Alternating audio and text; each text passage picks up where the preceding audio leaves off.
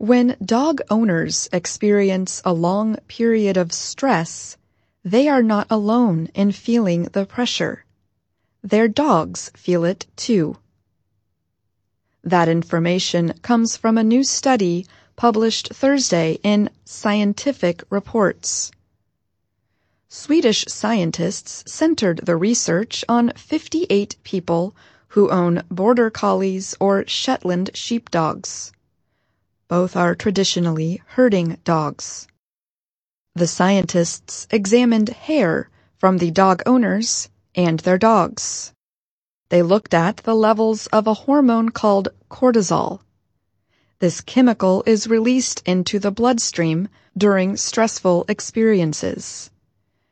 Pieces of hair can take in this chemical. Depression, extreme physical exercise, and unemployment are just a few examples of stress causers that can affect the amount of cortisol released in humans, said Lina Roth of Sweden's Linköping University.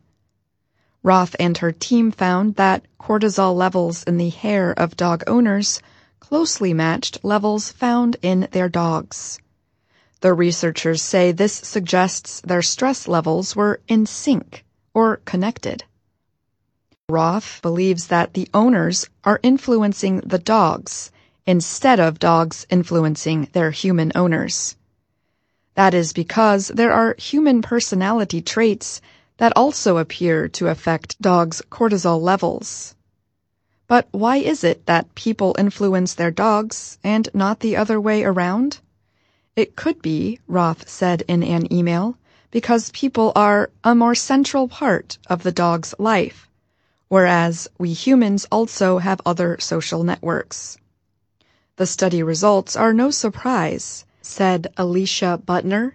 She is Director of Animal Behavior with the Nebraska Humane Society in the American city of Omaha.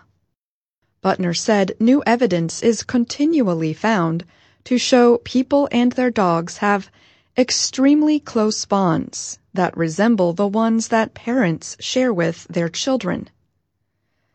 Butner also said there is not enough evidence to prove that the influence goes only one way. She said, it's not just as simple as owner gets stressed, dog gets stressed. Butner said cortisol levels do not necessarily demonstrate bad stress. They instead can be representative of a good experience, like getting ready to go for a walk, she said. Roth and her team plan to investigate whether other kinds of dogs react to their owners the same way. For now, she offers advice for reducing how much stress a dog owner may be causing their pet.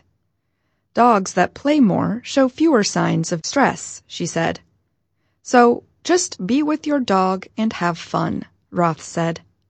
I'm Ashley Thompson.